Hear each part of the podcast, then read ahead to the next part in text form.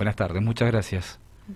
Mira, eh, la verdad que estoy sorprendida por imágenes que he tenido la posibilidad de ver, que vos nos has compartido, pero también por eh, la cantidad de gente que, que, estuvo presente en este evento, eh, tal cual lo habías anticipado vos el viernes en nuestro programa. La invitación estuvo hecha para todos aquellos que quisieran acercarse a ver este sudamericano de, de karate que se desarrolló con mucho éxito. Sí, la verdad que sí. Ahí lo hicimos en el Centro Congreso de Exposiciones el día domingo con muchas escuelas de acá de San Rafael. Participaron más de 10 escuelas de San Rafael. Una escuela invitada que perteneciente a nuestra escuela de Uruguay y una escuela también de Neuquén, que son todos de nuestra federación. bueno, nosotros eh, el evento lo teníamos planeado, eh, fue un examen del día sábado donde participó gente de Uruguay y gente de Neuquén, tomamos exámenes de cintos negros exámenes de primer dan, de segundo dan y de cuarto dan. Y bueno, y el domingo se cerró con un festejo haciendo un torneo sudamericano karate. Bien, en ese o en esos exámenes que realizaron, ¿qué se analiza? Y mira, el examen, eh, yo soy quinto dan de la escuela, representante en Sudamérica del estilo, de FSK, Funekoy Shotokan Karate Association, y lo que se toma es toda la base, desde el cinturón blanco hasta el cinturón negro, se divide la parte Quijón, que es la parte base, la parte técnicas de combate, en la parte en cama de libre, donde uno va tirando distintos golpes que se va pidiendo de la mesa examinadora, la parte kata, rotura que está más iguara y combate deportivo, combate al punto, todo. Se toma también un poco de historia el karate. Es un examen bastante, bastante extenso. Bien. Eh, historia del karate, ¿es teórica esa parte? Es teórica, se le va preguntando al, alumno mientras que se va recuperando, pues el examen es muy dinámico, entonces mientras que va tomando aire se va recuperando, se le van haciendo distintas preguntas sobre historia del karate, creador del karate, distintas, sobre todo de nuestra rama, Shotokan, nosotros hacemos Shotokan, entonces distinta de, de la distinta rama del Shotokan se va preguntando al alumno. Bien, eh, examen extenso, ¿qué duración tuvo? Y un examen de primer dan está alrededor de hora y media, dos horas, los chicos. El examen que rindieron los dos maestros rindió para cuarto dan, hora y media pasada, sí. Y después de ahí clase con todos los chicos, toda la escuela, más de 80 alumnos en la escuela. Bien, ¿y cuántos profesores aparte de, de vos? Yo acá en San Rafael tenemos eh, ocho cinturones negros que pertenecen a la escuela, dos dan, tres dando clase, yo estoy en la sede central, del Doyo Takeshi, Barcala 622, después está Juliano Grigi, que está en la calle Sarmiento, y después está eh, lo que es Matías López, en lo que es eh, Rolfo y Celín en la primer cuadra, en el gimnasio X-Train. Pero en el examen que se tomó el día sábado, en el centro de congreso. No, en la mesa examinadora estoy yo como quinto dan solo para los cuartos dan, y después para los primeros y segundo dan la integran los dos alumnos que rindieron para cuarto conmigo en la mesa. Interesante trabajo el que tuvieron que realizar. Bastante. Demandó tiempo. Demandó tiempo, más que es un examen muy tradicional, entonces a puerta cerrada. No puede entrar papás, no puede entrar público, no entra nadie, ni siquiera los, los que van a ver los exámenes. ¿Y el nivel cómo fue? Muy bueno, muy bueno. Satisfactorio el examen, superaron las expectativas, al igual que el torneo del otro día. Bien, perfecto. Y el torneo del otro día también se desarrolló extenso. Sí, empezamos 10 de la mañana y terminamos casi a las 20 horas. Muy largo. Largo. Muchas escuelas, más de 130 competidores. Y bueno, se realizaron la primera parte del torneo, cata, todos los chiquititos haciendo cata hasta llegar a los cinturones negros. Se hizo un intervalo y después se arrancó con la parte combate. Bien. ¿Y ahora qué, qué sigue en lo que resta del año 2022 para esta disciplina? Nosotros tenemos los exámenes de fin de año, tenemos examen eh, fines de noviembre en Neuquén, la sede de Neuquén, viajo a Neuquén a tomar examen. Y los primeros días de diciembre viajo a Puerto Misiones a tomar examen de cinturones negros y exámenes de Q también en Misiones. Y cerramos el año acá en San Rafael con el cierre de la escuela con el examen anual. Perfecto. Y ya imagino que en agenda debe haber un una actividad o compromisos importantes pensando en el 2023 o me Sí, sí, tenemos un compromiso muy importante, es devolver la atención a la gente, a mis compañeros de Uruguay, los chicos de Uruguay, hacer un viaje a Uruguay, ellos realizan un torneo sudamericano también, similar al nuestro, en noviembre. Entonces la idea es trabajar todo lo que nos resta del, principio de año en adelante para poder llegar con la mejor actividad a Uruguay. Perfecto. Eh, ¿Fue declarado de interés cultural? Sí, fue declarado de interés departamental. Estuvo, departamental. Estuvo el secretario, el director de deportes, Horacio Gómez, sí. y la concejal Pamela Torres. Entonces fue declarado de interés departamental. Perfecto. Eh, ¿Lo esperaban ustedes esto? No, pues fue una gran, una gran satisfacción que nos, ellos nos ayudaron muchísimo, nos apoyaron, siguen apoyando el deporte, se habló con Horacio de dejarlo como una fecha fija, San Rafael de un ser el sudamericano. Qué bueno. El año que viene está invitada la gente, nosotros también tenemos academia en Brasil, entonces que vengan los chicos de Brasil, los chicos de Misiones que no pudieron venir y los chicos de Zárate de Buenos Aires que, que son los que faltaron a este evento tan importante. La idea pero este sudamericano es la primera vez que visitó San Rafael. Sí, sí, sí, es la primera vez que se hace en San Rafael. Y que va a tener continuidad ya en los próximos años. Ojalá que sí, la idea es, hacerlo todos los años. Bien, eh, ¿de qué depende? Depende mucho de, lo que es eh, el apoyo también, porque el karate es amateur en San Rafael. Va, en toda, toda Argentina el karate es amateur, entonces depende mucho del apoyo de los papás, del apoyo que nos dé la municipalidad también para realizar el evento eh, el tema, lo más caro de, organizar un torneo es recibir las delegaciones, poder alojarlas, poder que estén cómodas acá en San Rafael. Eh, ellos, los chicos de Uruguay, se fueron esta tarde mismo, pudieron conocer varios lugares de San Rafael y si viene gente, eh, es, todo el tema organizativo más que todo y el tema premiación que uno cuando tiene que comprar medallas, trofeos, todo, si no tenés apoyo de la municipalidad, que Horacio se portó muy bien con nosotros, se pone muy cuesta arriba organizar el torneo. Exacto. Eh, ¿Cuántos eh, alumnos estuvieron presentes en este sudamericano? Más de 130 competidores. O sea que, y, todos se llevaron medallas. Casi todos medallas, sí. Sí. Es, estuvo muy lindo. es un presupuesto importante. Es un, sí. Es, una responsabilidad importante también. Sí, sí.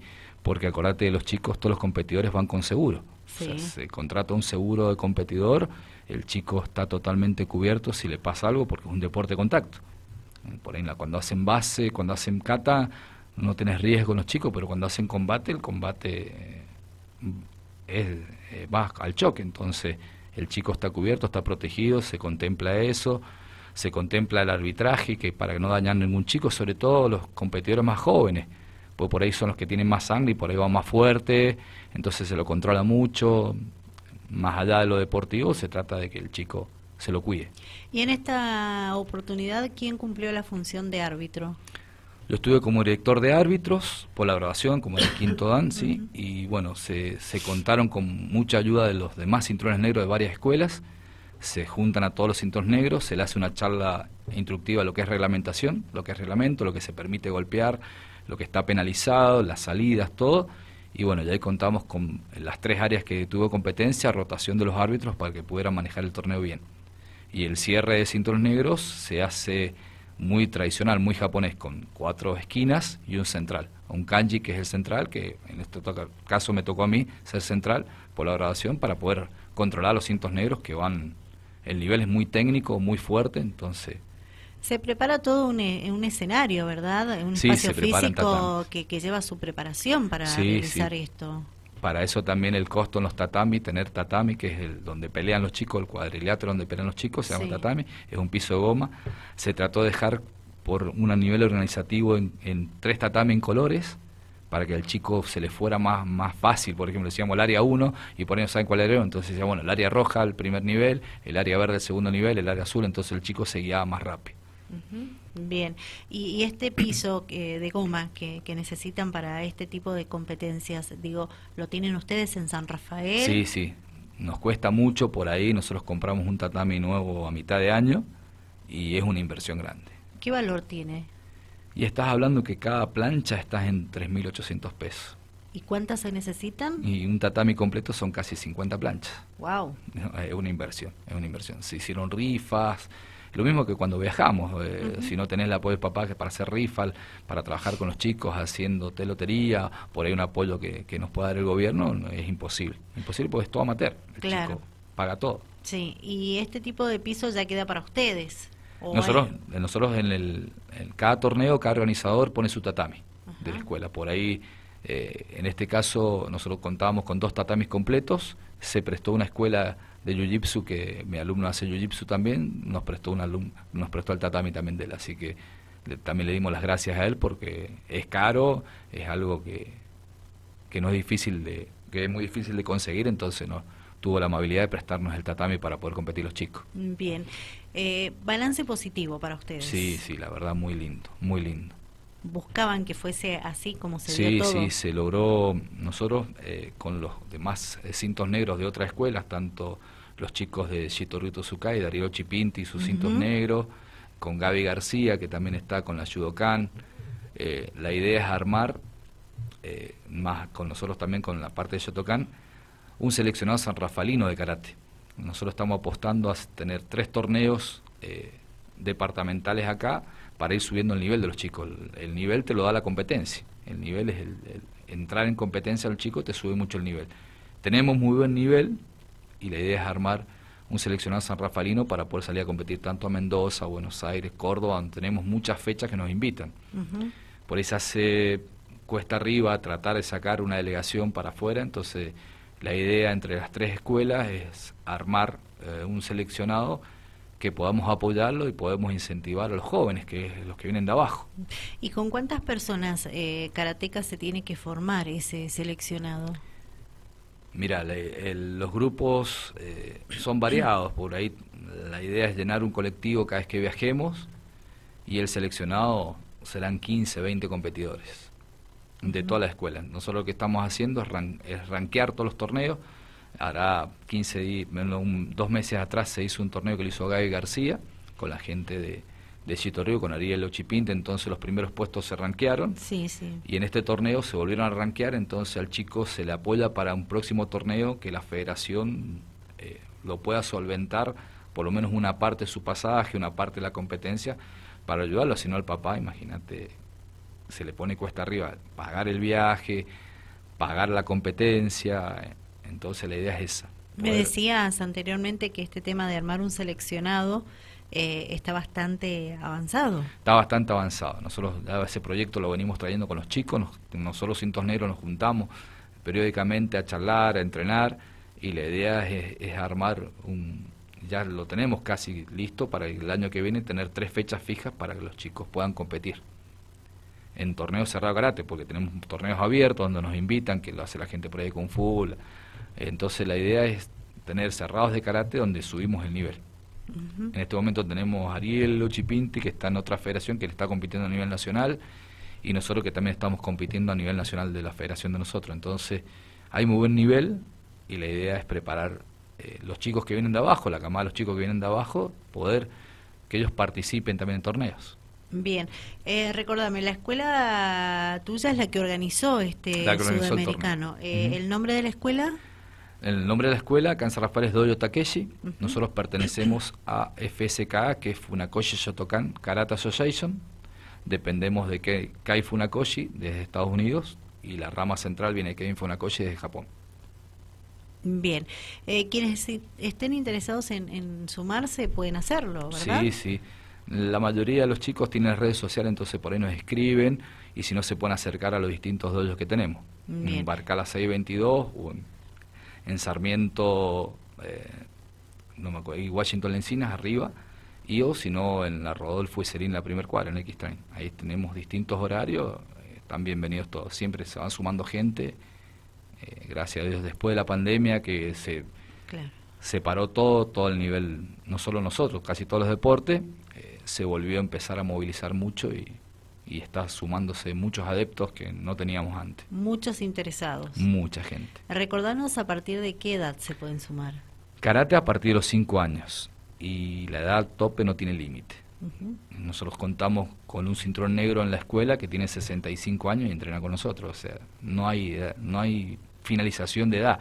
Eh, el chico arranca a los 5 y yo llevo 38 años haciendo karate, así que no tenemos límite seguimos haciendo todo. Bien, se me termina el tiempo, pero me gustaría que, quede claro eh, la disciplina del karate. Eh, ¿Por qué se recomienda o por qué la recomendás que la practiquen? Mira, el karate es un de, más allá de lo deportivo, de la defensa que puede crear el chico, se crea muchos valores en la persona, se lo ayuda en la autoestima del chico, en la seguridad de la persona, la seguridad de uno mismo, en poder entablar cosas. Y lo que es el karate a nivel físico trabaja todo el cuerpo, entonces al chico se lo va formando más allá de lo que es lo deportivo, se lo va formando en lo que es la buena persona. Nosotros tratamos siempre de formar buenos karatecas, que decimos nosotros, no nos interesa que compitan, sino que, que sean buenas personas. Entonces se lo trabaja a nivel moral mucho. El, el, karate en sí es, eh, siempre nos dicen a nosotros, son muy serios, no, somos serios, tratamos de trabajar la disciplina del joven, sobre todo la disciplina. Más en la sociedad, en lo que estamos viviendo ahora, se pone muy difícil. Y aprender a defenderse nunca viene de mal, más allá que nosotros tratamos de que el chico aprenda un autocontrol que la mayoría del karateca no pelea, no hace nada, por ahí está muy tergiversado por las películas, pero el que hace arte marcial aprende a conocerse tanto lo mismo que controla todas sus facultades. Obviamente, si, si uno se lo provoca, llevado un caso, sabe cómo hacer porque entrena para eso. Bien. Perfecto, súper recomendable entonces. Súper recomendable.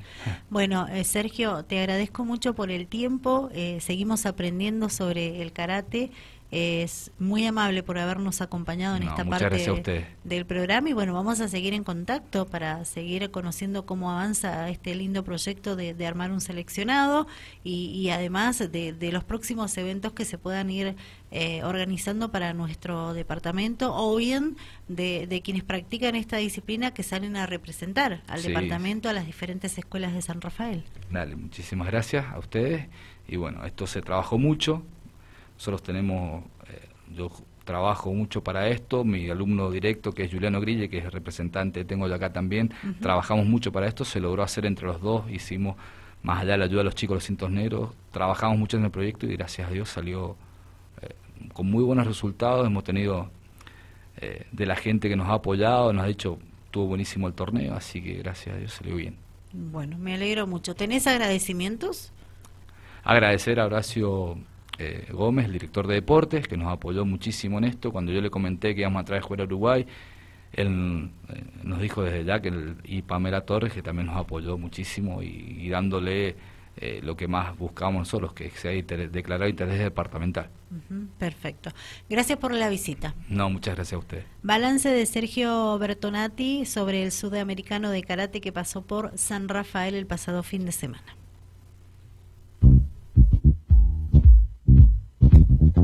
Ahora podés escuchar Dial Radio TV de otra